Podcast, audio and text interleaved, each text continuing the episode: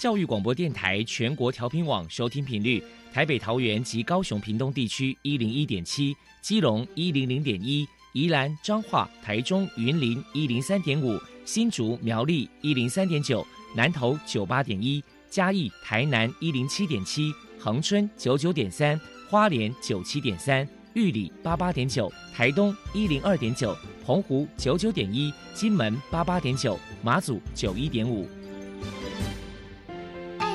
爱是包容，爱是牺牲，爱是分享，爱是服务。因为爱，特殊教育充满了无限的可能。用爱关怀身心障碍同学的未来，用心倾听资赋优异子女的心声。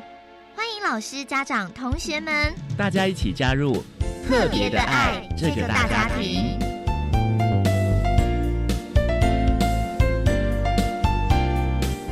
本节目由教育部学生事务及特殊教育司指导，国立教育广播电台监制。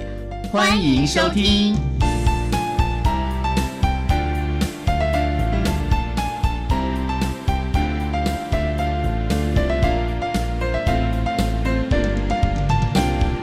因为爱，我们在空中相会，欢迎您再度收听特别的爱，我是小莹。这个节目在每个星期六和星期天的十六点零五分到十七点播出。在今天节目中，将为您安排三个部分。首先，在“爱的小百科”单元里头，波波将为您安排大树抱抱单元，为您邀请台中市视障者关怀协会的家长张宝丹为大家分享视障儿家长教养的经验，希望提供家长老师可以做参考。另外，今天的主题专访为你安排的是。爱的搜寻引擎为你邀请获得一百一十年教育部优良特殊教育人员荣耀的彰化县特教资源中心的老师张宏昌张老师，为大家分享彰化地区特教行政对教学现场的协助，谈国小教育阶段视觉障碍学生学习的策略以及学习辅剂的运用，希望提供家长老师可以做参考喽。好，那么开始为您进行今天特别的爱第一部分。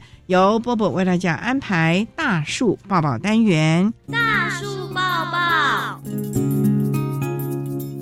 特殊儿的父母辛苦喽！我们将邀请家长分享教养的技巧、情绪舒压、夫妻沟通、家庭相处，甚至面对异样眼光的调试之道。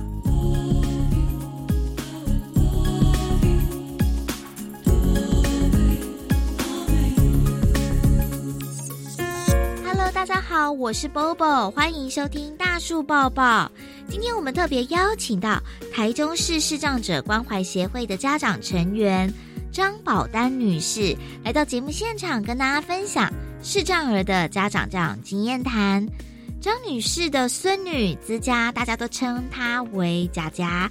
所以呢，我们就称张女士为自家奶奶。先请教一下自家奶奶，请您谈一谈当初知道孙女士是视障儿，当时知道这样的消息，内心的辛酸跟难过是如何走出来的呢？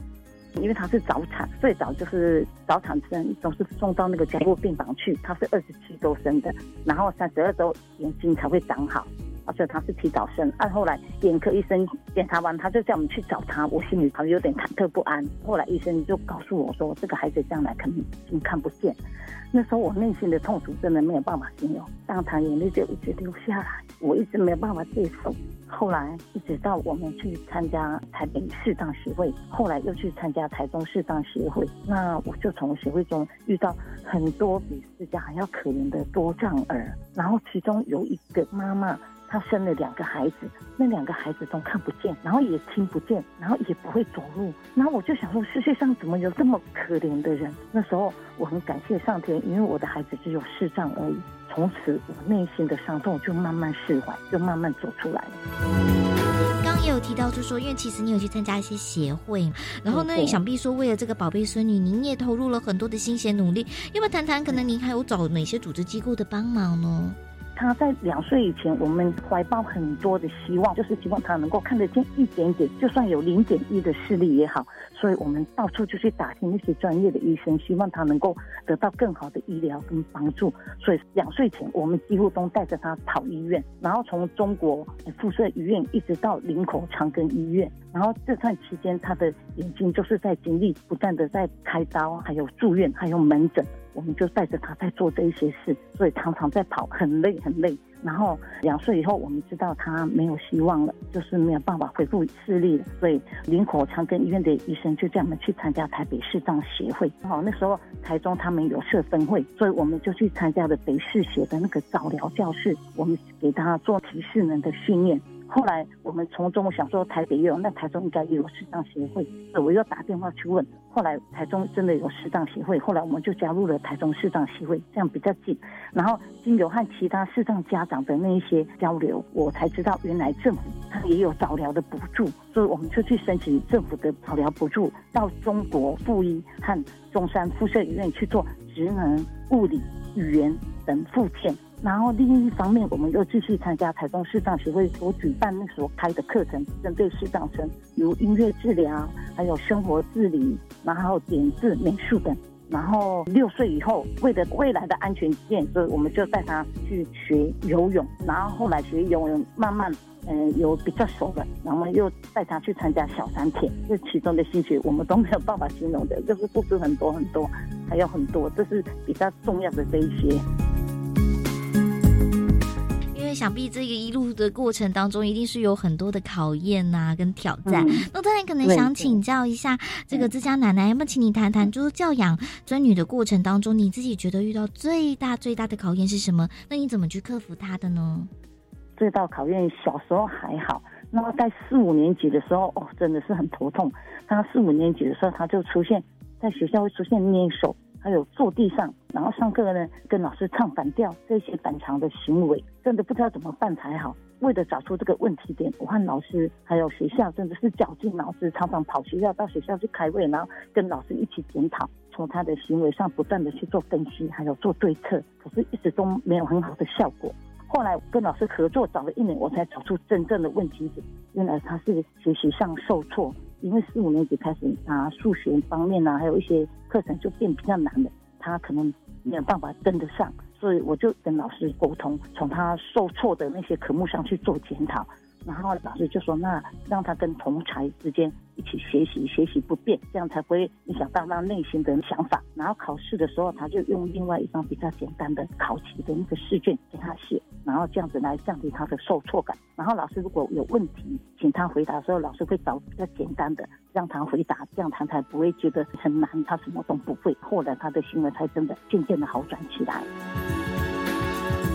再来，可能想请教一下您，就是说，仔仔跟兄弟姐妹的相处互动啊，你们的教养方式是什么？如何让你们的爱不要太偏颇呢？平常的话，实际上我们的教养方式上，我们都是公平的，因为他只有四张，他跟一般的孩子一样，别的孩子怎样，他就是怎样。但是平常我总是会教他分享，还有那个同理心，因为我想说，懂得分享的人会得到更多的爱，所以平常我就。在学校啊，同才啊，或是在家里的兄弟姐妹间的互动的时候，我都会教育他要怎么样去分享给别人，这样让他会得到更好的人际关系。然后在同理心这边呢，因为我相信有同理心的人比较容易谅解别人，所以平常我会举很多跟同理心有相关的例子给他听。当他跟同才或兄弟姐妹啊互动有摩擦的时候，我就会分析每一个人的个性给他听，因为不是每个人的个性都一样的，让他去知道何谓将心。比心，然后有这个同理心，他才会容易谅解别人。所以每次他生气哈，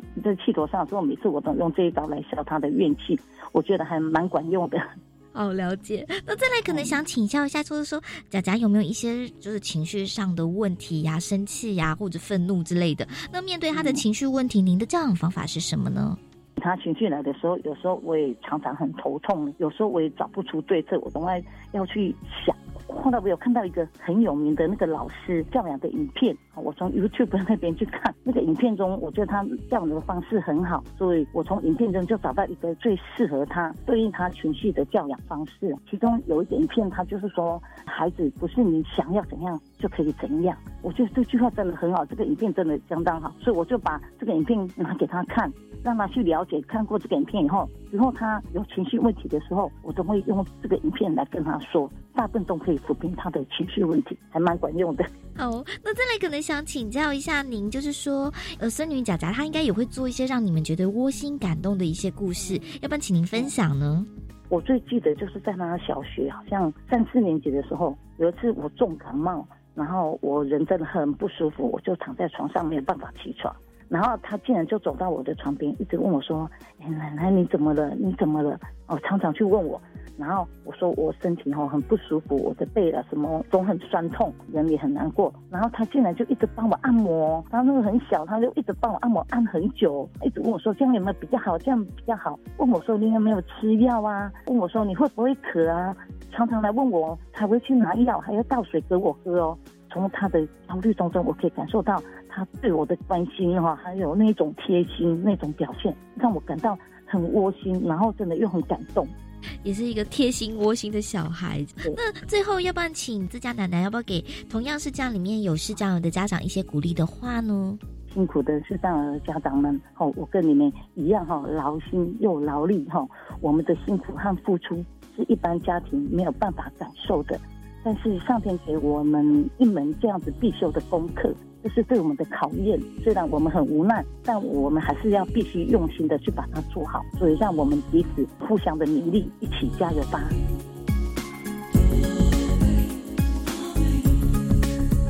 非常谢谢台中市视障者关怀协会的家长成员张宝丹女士，也就是自家奶奶接受我们的访问。谢谢您与我们分享你教养十五岁孙女贾贾的教养经验。好，现在我们就把节目现场交还给主持人小莹。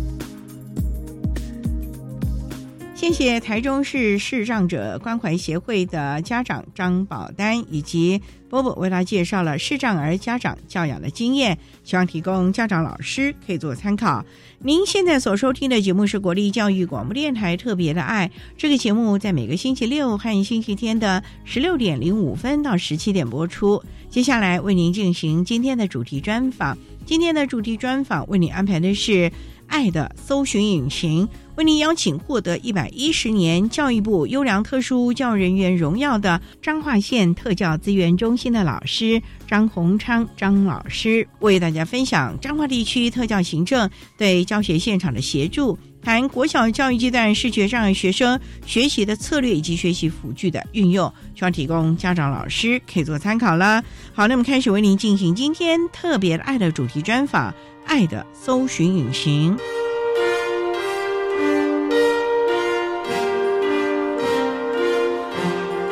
爱的搜寻引擎。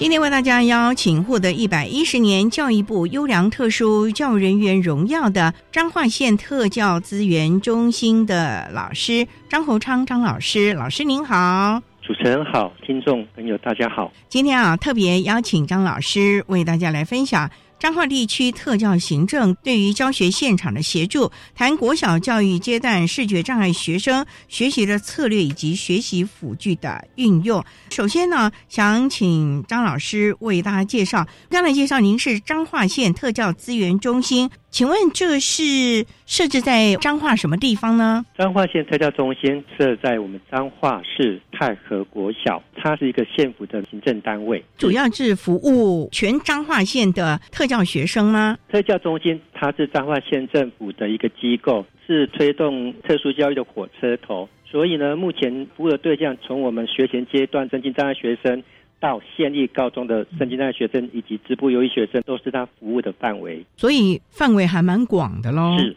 里面的工作人员都是各教育阶段的老师借调出来为大家服务的吗？借调的部分就不一定，大部分以国小的居多，国中其次。那有些是借调老师没有错。这个特教资源中心老师，你刚才提到了从国小一直到高中教育阶段，包括了身心障碍还有资赋优异。那想请教你们是怎么样的来提供相关的特教服务呢？是道教服务呢，还是针对各学校的特教老师施予种子教师的训练呢？目前特教中心大概可以分成六大组。第一个是学前行政组，主要负责圣经大学生的身份的鉴定，取得这样的身份，办理一些相关研习。另外一个是就学辅导组，主要负责国民教育阶段老师的真人啊，圣经大学生的课程与教学，以及特教评鉴的部分。那另外有支部优异组。然后负责支部优异学生的鉴定安置课程与教学。另外一个鉴定安置是比较特别的，就是我们县内接受特殊教育服务的学生都必须经过鉴定安置组的鉴定安置之后呢，才能取得特教的身份。另外一个比较特别是资源组，这有专业团队提供我们县内的老师，不管是特教或补教老师，以及我们升当学生呢，做一个专业服务的评估跟咨询。那最后一个呢是巡回辅导组，我呢就是里面的一组，在我们县内呢目前有视障巡回、听语上。巡回在家教育自闭症以及情障巡回，所以还蛮多元的。那想请教老师，为什么会特别把视障、听语障、自闭症特别的提出来有巡回辅导呢？大家可能对特殊教育比较清楚了解，从早期的那种集中式特教班，比如像启智班、启聪班，到后来呢，每个学校几乎会成立不分类的资源班。那不分类资源班就是普通班的特教学生，大部分是在普通班里面求学，那只有部分时间抽离到资源班接受部分的补救教学。那行为辅导就是那个学校，它可能校内的身心障碍学生人数比较少，没有办法成立一个资源班的情况之下呢，就由县补设班。就像一个业务人员一样，早上可能到 A 校，下午到 B 校，提供他所属的类别的障碍学生特教的服务，以及提供普通班的老师呢做一些咨询的部分。老师很辛苦哎，可能上午在这个学校，下午可能要舟车劳顿的到另外一个学校喽。是没错，所以啊，我们的特教老师真的是非常的辛苦了啊。好，那我们稍待啊，再请获得一百一十年教育部优良特殊教育人员荣耀的彰化县特教资源中心的张宏昌老师，再为大家分享国小教育阶段视觉障碍学生学习的策略以及学习辅具运用的策略喽。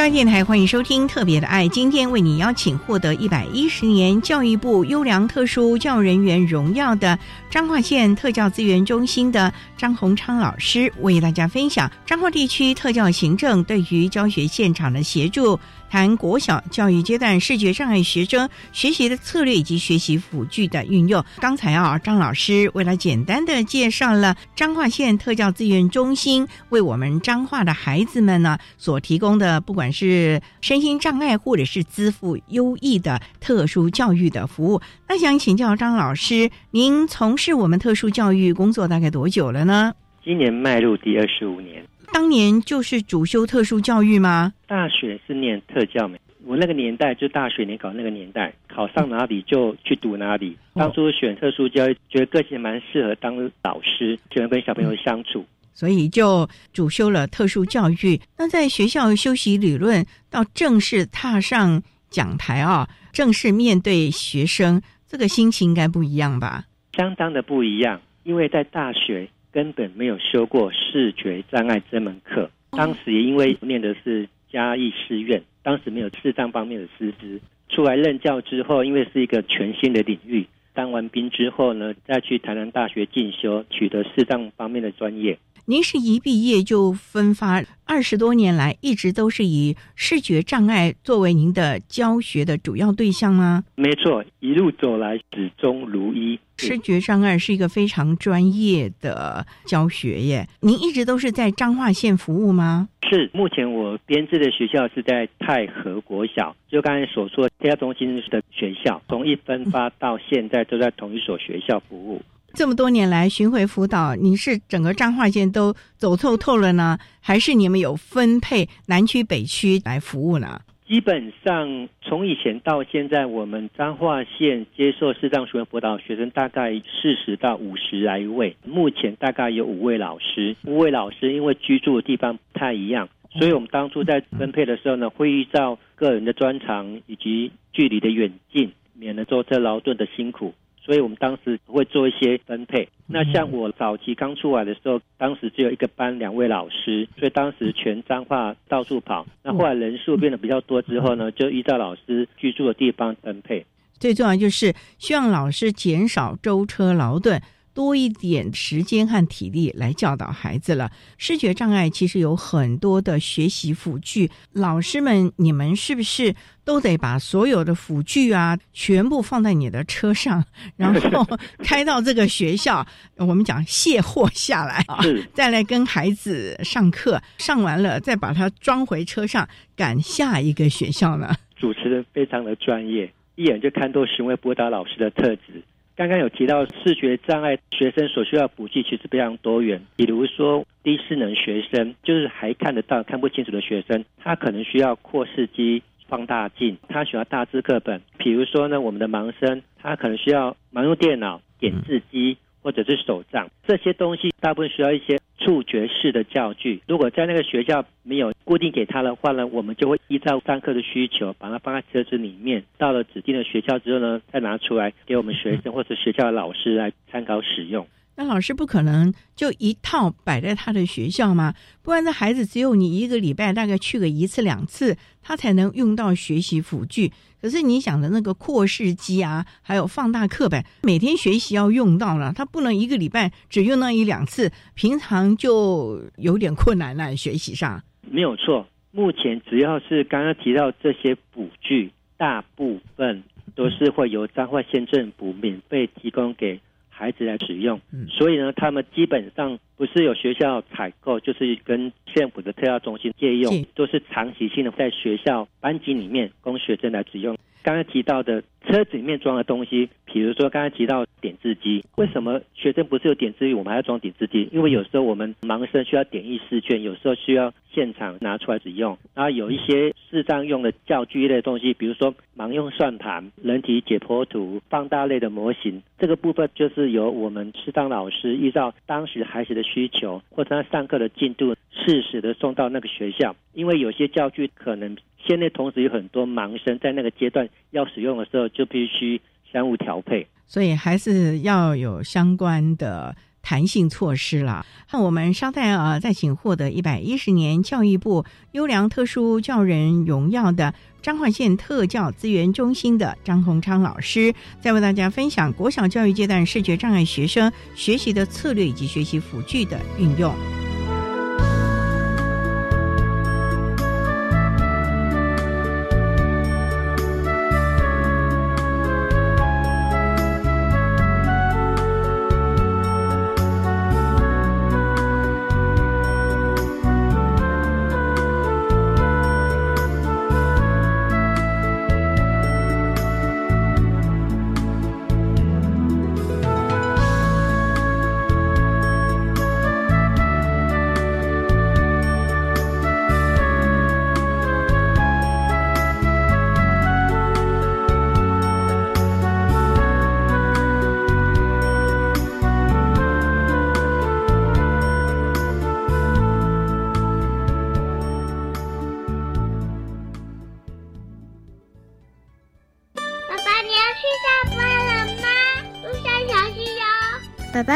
我是他的小公主。爸爸带我去溜直排轮，也会跟我一起溜。我爸爸是他啦。爸爸，我爱你。大呀，请大爱呀。Daddy，I love you。博爱加油博。幸福北台湾，陪你勇敢说爱。幸福北台湾。暑假玩到寒假必有的景点哦大玩家又来喽！这是集合台中科博馆、国立台湾博物馆等教育部、文化部所属共二十四家馆所，以及国立故宫博物院共同主办的活动，让大家更了解台湾的自然生态、艺术人文及文化历史的相关知识。到三个馆所盖章后，可以换纪念品哦！大家赶快来成为热爱学习的探索小尖兵。以上广告是由教育部提供。行政院长孙昌表示，为减轻家庭生养负担，八月起育儿津贴第一胎从每月三千五百元提高到五千元，第二胎提高到六千元，第三胎以上更加码到七千元。此外，为减轻租屋族负担，政府推动三百亿元中央扩大租金补贴专案，现在申请十月就会入账，而且程序简单，上网就能申请，请租屋族不要忘记自己的权益。以上内容，行政提供。管那么的水，落嘎西木啊！大家好，我们是欧开合唱团。您现在收听的是教育电台。教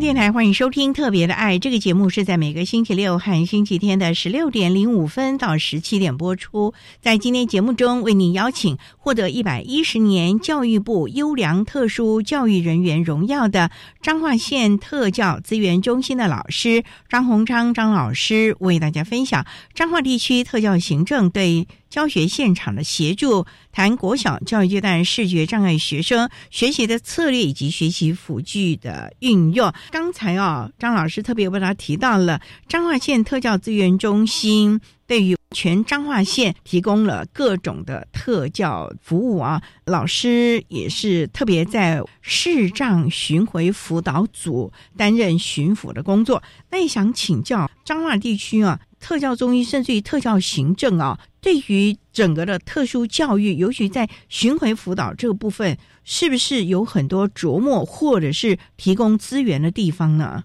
因为我们巡回辅导组隶属于我们的特教中心，所以学生的相关辅具或者是专业人员的整合是非常方便的。当我们辅导的学生，比如说他有伴随上肢或下肢或是语言方面的问题，我们都可以就近，可能办公室就在楼上而已，就找到这些专业人员现场去做一些咨询。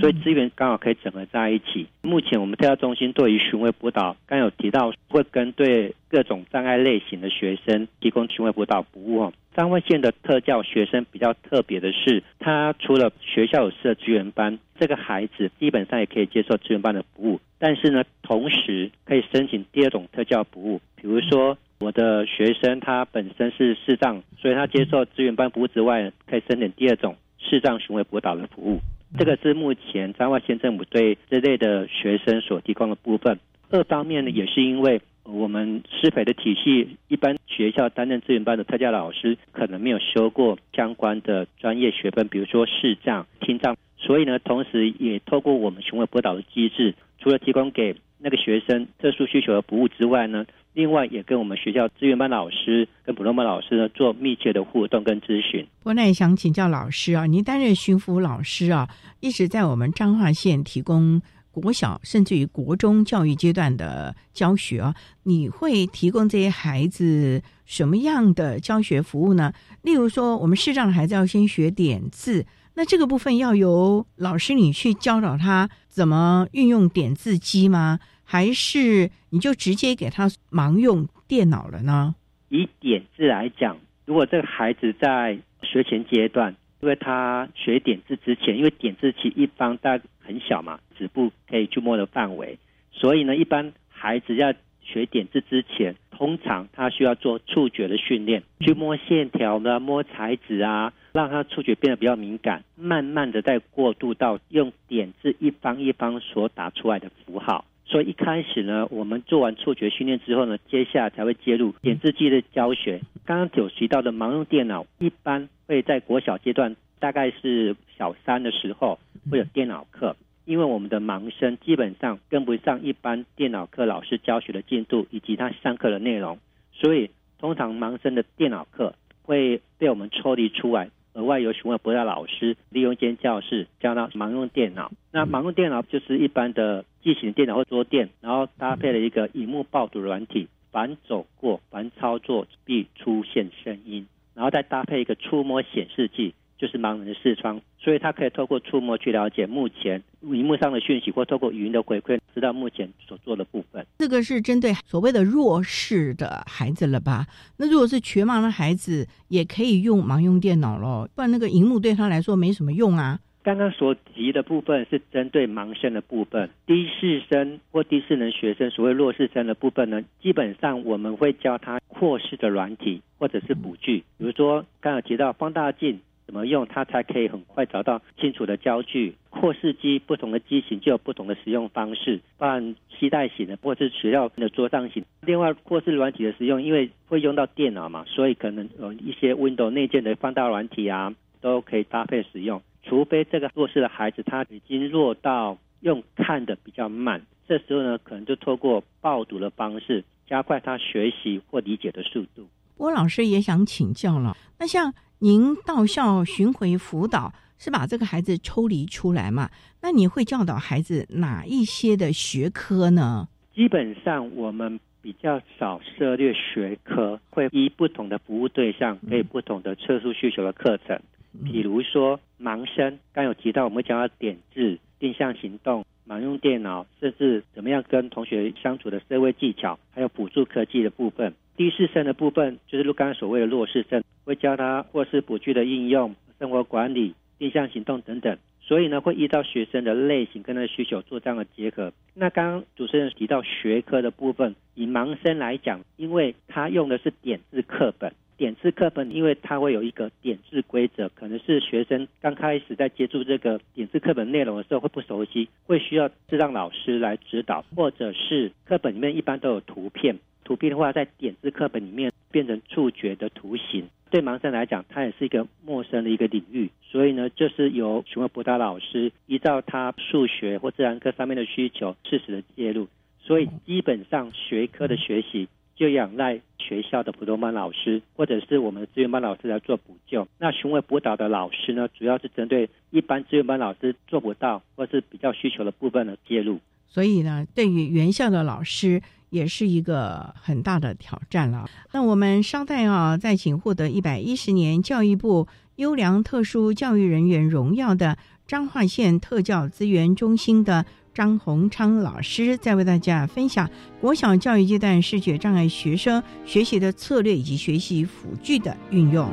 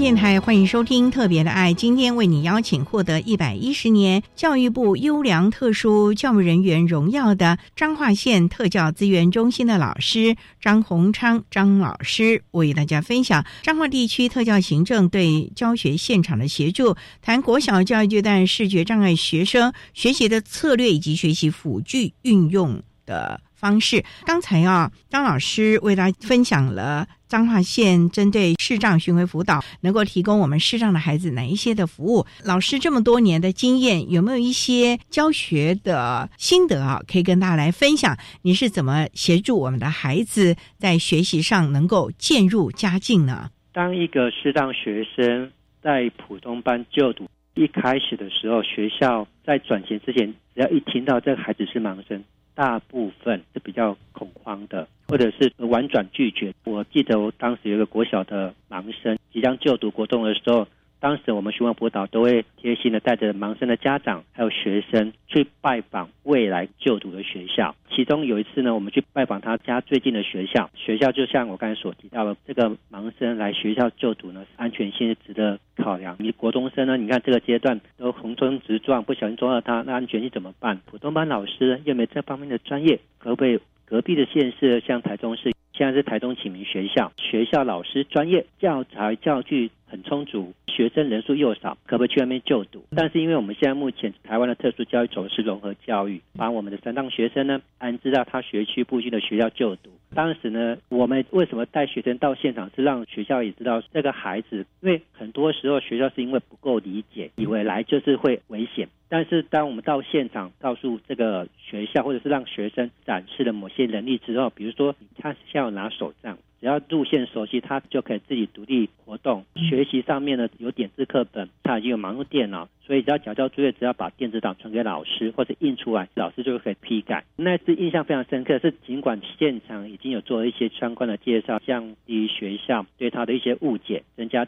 信任感的情况之下呢。事后，家长还是接到学校的讯息，是说可不可以，还是让他去其他学校就读？对。那后来你们怎么办呢？这个孩子刚才提到学校是零拒绝，基本上他去读，其实透过县府的安置之后呢，他就可以到那个学校就读，因为会有询问辅导老师的服务，主要是做学校跟家长之间的一个桥梁，增进他们对于视障生的理解，所以。我们也跟他介绍，接下来这个孩子就读贵校之后，因为怕学校的老师或者学生能力没有具足，所以才会询问播道老师每周固定，比如说我们像国中可能会有三节课，可能会抽离出来帮他做一些定向行动的训练，对学校里面的环境、行走的路线非常的熟悉，包含他的学习辅具怎么样就定位，让他可以做一个自我管理，慢慢增加对孩子的认识跟了解。通常啊，如果一个盲生，到一个学校，我可能会采取一些策略，让学校对他慢慢的认识。因为我们巡回辅导到学校，以国中阶段来讲，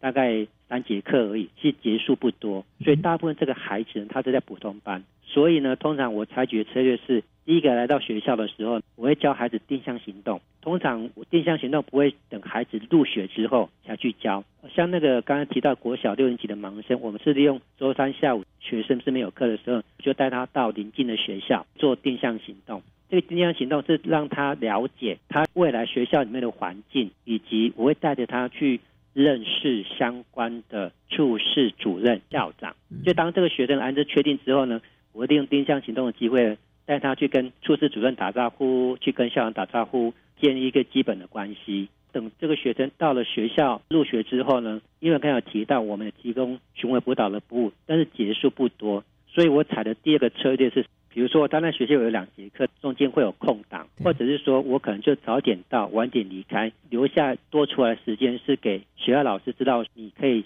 在礼拜一的某一个时段可以找到询问辅导老师。所以，当学校的特教老师、普通班老师、科任老师上课遇到什么问题，可以利用这个时段来找到我，让他们知道，不只是学校资源之外，另外询问辅导其实也可以提供相关的援助。巡抚老师不光是教孩子，最重要是要教会原校的原班的，甚至于相关的科任老师了解相关的特教服务了吗？是。所以，巡回辅导老师的工作项目有一个是入班宣导或者入班协同。入班宣导是针对他班上的同才认识这个孩子障碍的特性跟不便的地方。那我们顺便会透过一些游戏或活动，比如说会让孩子戴那个眼罩，或者是低视能的模拟眼镜，利用人道法的方式带他们去认识校园，去看一下。通常那个效果会非常的好。他们透过实际的体验之后，就比较可以理解他困难的地方。入班协同的部分是我们巡回辅导老师会是孩子的需求，比如说孩子的数学课、自然课，因为他上课的时候，假设没有教师助理员的情况之下，很多需要口头的线索或肢体的协助，所以巡回辅导老师回到学生的数学课或自然课入班做协同，一方面。协助这个孩子可以跟上班级的进度。二方面，我们会利用下课之后再跟那个老师讨论刚刚上课的过程，哪些地方某些点忽略掉，可以怎么做，可以变得更好。其实这也是让老师们增进了相关的专业知能了。不过呢，我比较关心的就是后来这个学校悦纳了这个孩子了吗？悦纳了。我刚才提到是说，因为不了解，所以会害怕，所以日常生活朝夕相处下来之后，他们就可以接纳这个孩子。我曾经跟这个导师聊过，导师就说这个学生呢，其实不用担心。他说，在国中的班级里面，调皮捣蛋、绅士的孩子多的是，他反而非常乖巧，可以生活自理，学习上只要能稍微下课提点一下就 OK 没问题了。这反而觉得他是那个班里面的正常一份子。这也是老师的代班氛围了啊！好，我们稍待再请获得一百一十年教育部优良特殊教育人员荣耀的彰化县特教资源中心的老师张洪昌张老师，在为大家分享国小教育阶段视觉障碍学生学习的策略以及学习辅具的运用。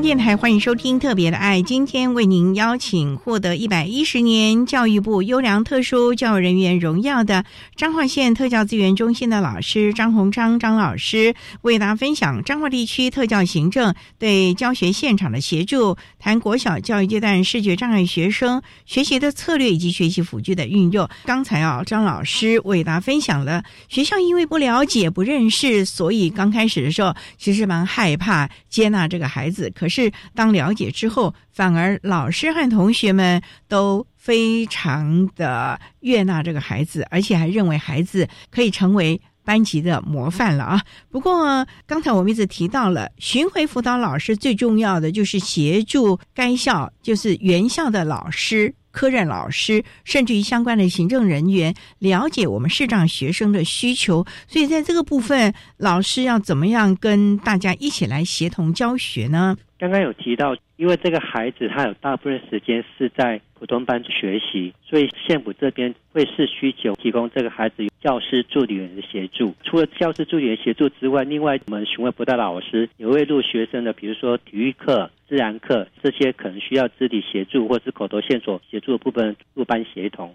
通常一般学校的老师听到要入班协同的时候，多数的老师是比较稍微会抗拒的，会觉得好像有点有人在监视啊。其实会担心啊，我会不会教的不好，让别的老师看笑话了？是。所以我曾经就遇到一个老师，就是类似像主持人所说的，这个老师呢，一开始刚接这个班级的时候跟我见面，也是跟我讲说，洪昌老师，你可以告诉妈妈，隔壁有一个台中启明学校，去外面就读，专业教材教具都很多啊。我这个普通班老师没有专业背景，我怕耽误这个孩子。一开始是非常恐惧，当时那个老师其实讲的很绝，但是后来我们就跟他讲说，老师你不用担心。我们特教呢有一个特殊的安置的方式，当一个学生就读贵校的时候，大概半年之后，我们会做一个重新安置的评估。所以目前安置已经确定了，老师你就先放下心。如果经过半年之后重新做评估，如果他不是切，有机会可以转到邻近的学校，或是老师你所认为的台中型学校、特殊学校就读。所以一开始呢是让老师先缓下来。老师说好，没关系，那我们就先试一个学期。这个学期开始之后，刚有提到需要做入班协同。这个老师一开始在我做入班协同的时候，我印象非常深刻。比如说我是礼拜二去上课，老师一开始的时候因为不熟，熟悉之后呢，他就跟我聊说：“洪昌老师知道吗？你礼拜二来上课，我每周到了周末的时候就睡不太好，吃不太好，因为你礼拜二要来。虽然我已经使出十八般武艺。”跟老师下课的时候闲聊啊，然后有时候会带一点东西跟老师分享，聊聊孩子的情况。这个部分呢，我们想说，因为不熟悉嘛，是慢慢的接触，慢慢的接触。后来这个老师从一开始的被动消极，到最后会跟我讲说：“洪章老师，下个礼拜数学课我要上测量的单元，不晓得特教中心有没有相关的教材教具可以提供我做使用。”当老师提到这样的时候，我就知道老师的心应该安下来，所以他会主动提出孩子的需求，跟我做这样的讨论。话说呢，时间很快，这个孩子呢，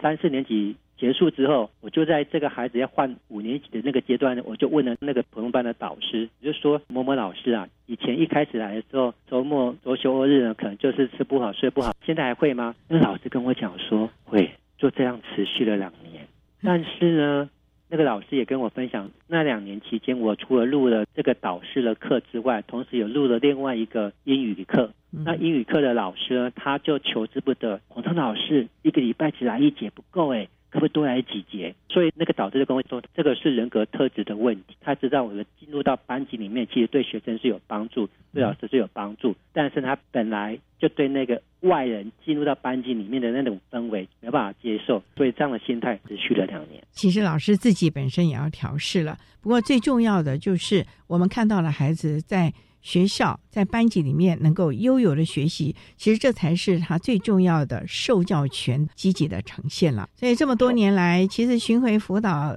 也真的帮助了很多的孩子在教育阶段能够获得他们应该有的知识和能力喽。是，所以这些孩子们后来到下一个教育阶段的时候，是不是也都适应良好了？适应良好，因为基本上他到了五六年级的时候，在那个学校已经。求学了四年了，相对的一般学校的老师对这个孩子或多少都有认识或有教过可，所以就是适应的不错。而且那个孩子后来有音乐方面的专长，还曾经因为他有这样特殊的天分，接受特殊教育方案的补助，让他去发展他的专长。后来也获得种子教育奖的肯定，非常棒。是孩子的转衔，我们巡抚老师也要帮忙协助喽。呃，没错，有必要。非常之必要，要帮他衔接好下一个教育阶段，让下一个阶段的老师和学校了解这个孩子的特教需求了。所以呢，巡回辅导老师这是协助的立场，让我们的孩子在教学的现场能够获得最好的学习的成效了。好，那我们今天啊也非常的谢谢获得一百一十年教育部优良特殊教育人员荣耀的。彰化县特教资源中心的老师张洪昌，张老师为大家分享了国小教育阶段视觉障碍学生学习的策略以及学习辅具的运用。非常谢谢张老师的分享，谢谢您，老师，谢谢。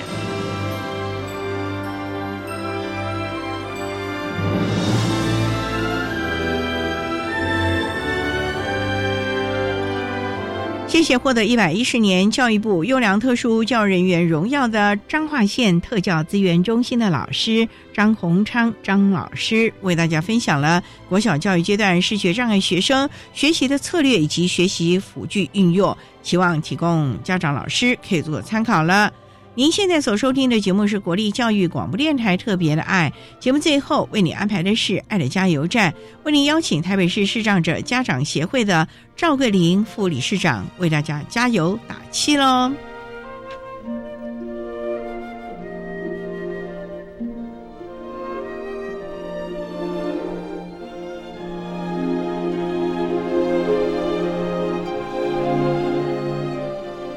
爱的加油站。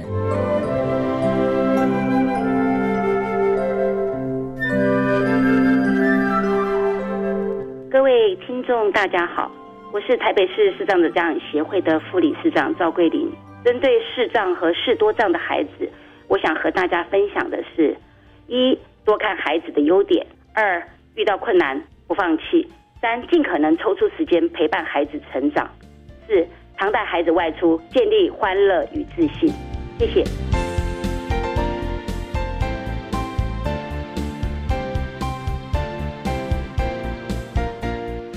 今天节目就为您进行到这了，感谢你的收听。在下个星期节目中，为你邀请获得一百一十年教育部优良特殊教育人员荣耀的国立苗栗特殊教育学校学务处的吴宣峰主任，为大家分享最重要的能力，谈高中教育阶段智能障碍学生职业技能教学的策略以及职涯发展建构的重点，希望提供家长老师可以做参考喽。感谢你的收听，也欢迎您在下个星期六十六点零五分再度收听特别的爱。我们下周见了，拜拜。